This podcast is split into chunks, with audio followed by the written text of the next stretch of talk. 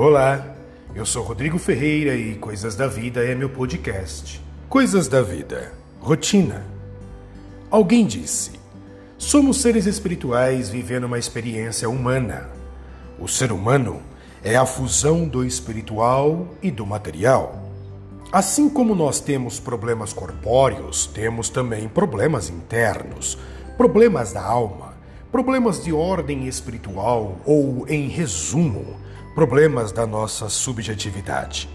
Salomão, sábio judeu e escritor bíblico, foi experimentado nesses problemas e escreveu: O que foi, isso é o que há de ser, e o que se fez, isso se fará de modo que nada há de novo debaixo do sol. Há alguma coisa de que se possa dizer: vê isto, é novo? Já foi nos séculos passados, que foram antes de nós. Um problema é descrito nas palavras de Salomão. Problema esse que é, no mínimo, imperceptível, que se mistura com a nossa, nossa vida e passa a fazer parte dela e achamos normal.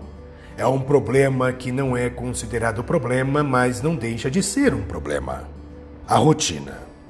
Rotina é um conjunto de hábitos que acontecem sem um planejamento, tornando a vida mecanizada.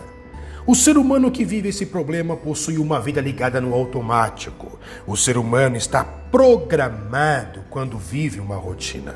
A rotina é responsável pela monotonia. A monotonia é a ausência de variedade, de diversidade, de multiplicidade de algumas coisas. As coisas não se renovam e caem no buraco chamado tédio. A rotina é responsável pela falta do apreço.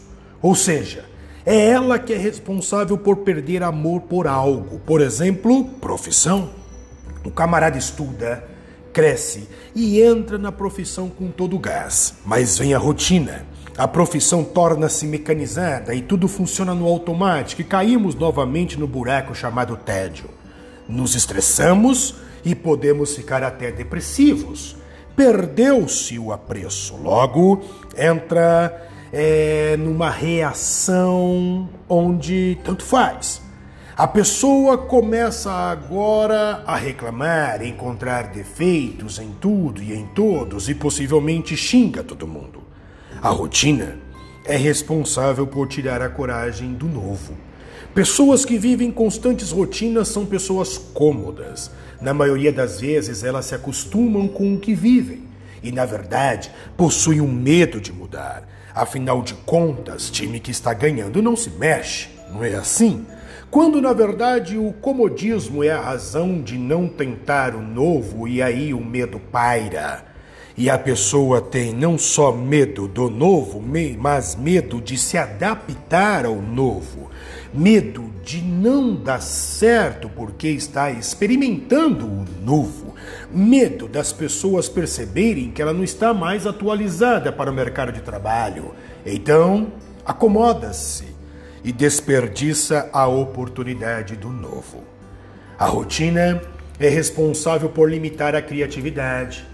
Se o cara é mecânico, funciona no automático, esse cara atrofia, atrofia a sua criatividade. Ele sempre faz a mesma coisa, seu cérebro então meio que para. Está programado e não se desenvolve. Não demora muito para essa pessoa deixar de sonhar. E a pessoa que não sonha não tem motivação para continuar. A rotina é responsável por antecipar o envelhecimento. A pessoa que vive na constante rotina para em seu mundo. O mundo avança, mas ela não. Ela sempre está cansada, sem ânimo para novas atividades, prejudicando seu desenvolvimento social. A pessoa literalmente deixa de viver. A rotina é responsável por tornar pessoas saudosistas. Pessoas que vivem na rotina geralmente são pessoas que lamentam muito o presente e a vida que levam e passam a viver apenas do passado. Lembrando-se, o passado foi bom, minha vida era melhor. Ah, que saudade daqueles tempos. Naquela época, eu. O problema não está em lembrar de algo que te satisfez ou te satisfaz, mas não encontrar beleza no presente. Há quem diga que a rotina ela é importante. Mas todos os que falam da rotina como sendo algo importante sempre se confundem, acredito eu, com a organização. Ser organizado é uma coisa, rotina é outra. A organização é o caminho traçado para cumprir metas, planos e objetivos e automaticamente se desenvolver, crescer e avançar. A rotina é a anulação da espontaneidade, da liberdade e da criatividade. A rotina é a prisão no mundo obscuro da mesmice.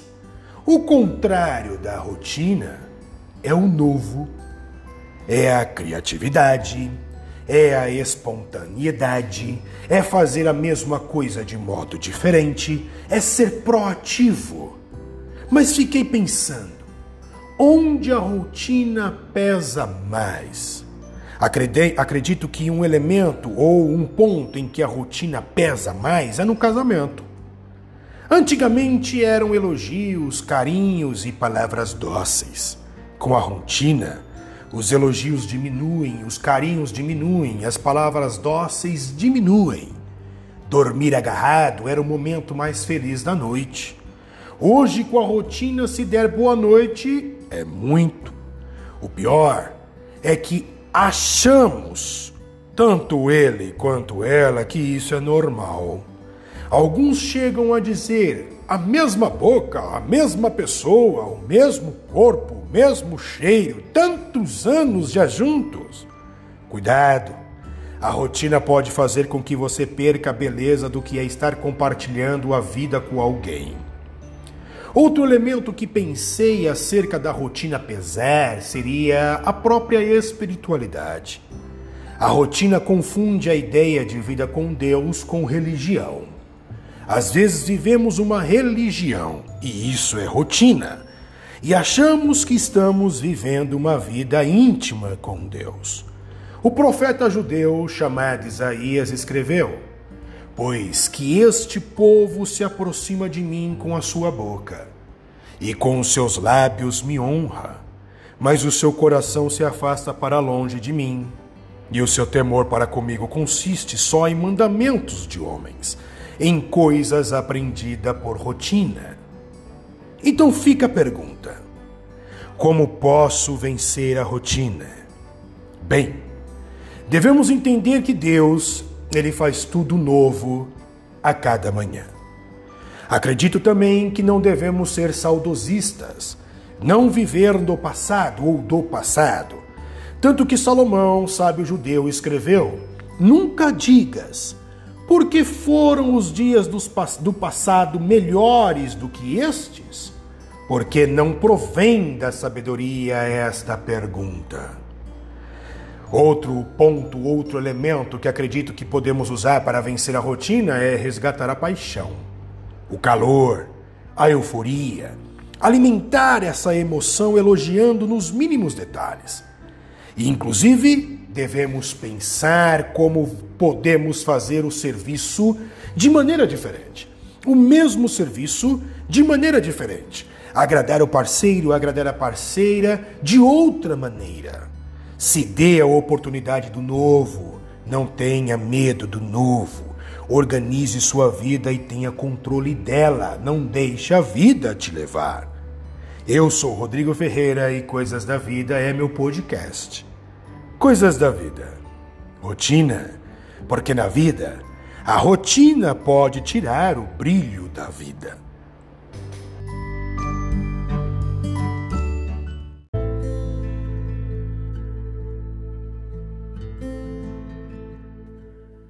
Olá, eu sou Rodrigo Ferreira e Coisas da Vida é meu podcast. Coisas da Vida. Vazio na narrativa bíblica escrita pelo escritor Lucas, no capítulo 24, há dois homens peregrinando, percorrendo um determinado caminho para uma determinada cidade chamada Emaús. Esses dois homens estão em crise de fé. Esses dois homens são um tipo, uma figura de todos os homens, os seres humanos que caminham e estão passando por um determinado momento de crise de fé. Nessa narrativa, Jesus anda com eles no caminho, porém eles não percebem que Jesus está no caminho. Naquele momento de crise, Jesus está trilhando a crise com cada um deles. E o que seria crise? Crise é uma fase ruim, é um momento súbito de um ocorrido que provoca um mal-estar. Crise é uma deficiência em algo. Crise seria um ponto de transição ou evolução entre um determinado problema e sua solução. Assim, estavam aqueles discípulos, em uma fase ruim, sofrendo um momento súbito de mal-estar. A crise naqueles dois homens acabou acontecendo por causa de uma expectativa em cima de uma ideia de Deus que não é Deus, e todas as vezes que criamos uma expectativa em cima de uma ideia de Deus que não é Deus, nos frustramos. Logo em seguida, essa crise agravou-se pela incoerência, não ter nexo, não se conectar. Por último, eles estavam no estágio da desistência. Mas o escritor Lucas, ele define ainda esse momento de um modo muito peculiar e ele escreve: E disseram um para o outro: Porventura, não ardia em nós o nosso coração, quando pelo caminho nos falava e quando nos abria as Escrituras? Ou seja, Antes de Jesus começar a trilhar o caminho com eles, antes de Jesus começar a peregrinar e andar na crise com eles, eles estavam sentindo um vazio. Percebo que em nossas peregrinações de fé, vivemos, mas vivemos com um vazio, um profundo vazio na alma. Há determinados momentos que este vazio ele chega a ser assustador. É tão real o vazio que parece que ele é uma persona. Ele tem uma personalidade, ele se personifica. O vazio pode ser caracterizado pelo nada. Ou seja, não sinto nada, não vejo nada. Vazio pode ser denominado como escassez falta alguma coisa importante, algo que posso ficar sem e como parece que não tenho, me sinto mal com essa escassez porque é primordial para minha existência e como não tenho é como se tivesse me faltando ar, estou em asfixia. O vazio, ele pode ser representado pelo silêncio. E quando estamos vivendo uma situação ruim, que nos leva a crises de fé e ainda não ouvimos Deus. Parece que há uma escassez de Deus, parece que tem que Deus está em silêncio. Sentimos um vazio e esse vazio e esse silêncio, ele traz um sentimento de abandono. Por esse motivo, eu sou simpatizante e compactuo com o salmista que escreveu: Assim como o servo brama pelas correntes das águas, assim suspira minha alma por ti, ó Deus. A minha alma tem sede de Deus, tem sede do Deus vivo. Quando entrarei e me apresentarei ante a face de Deus, as minhas lágrimas servem-me de mantimento de dia e de noite enquanto me dizem constantemente: Onde está o teu Deus? Quando lembro-me disto, dentro de mim derramo a minha alma, pois eu havia ido com a multidão. Fui com eles à casa de Deus, com voz de alegria e louvor, com a multidão que festejava, porque estás abatido, minha alma. E por que te perturbas em mim? Espera em Deus, pois ainda o louvarei.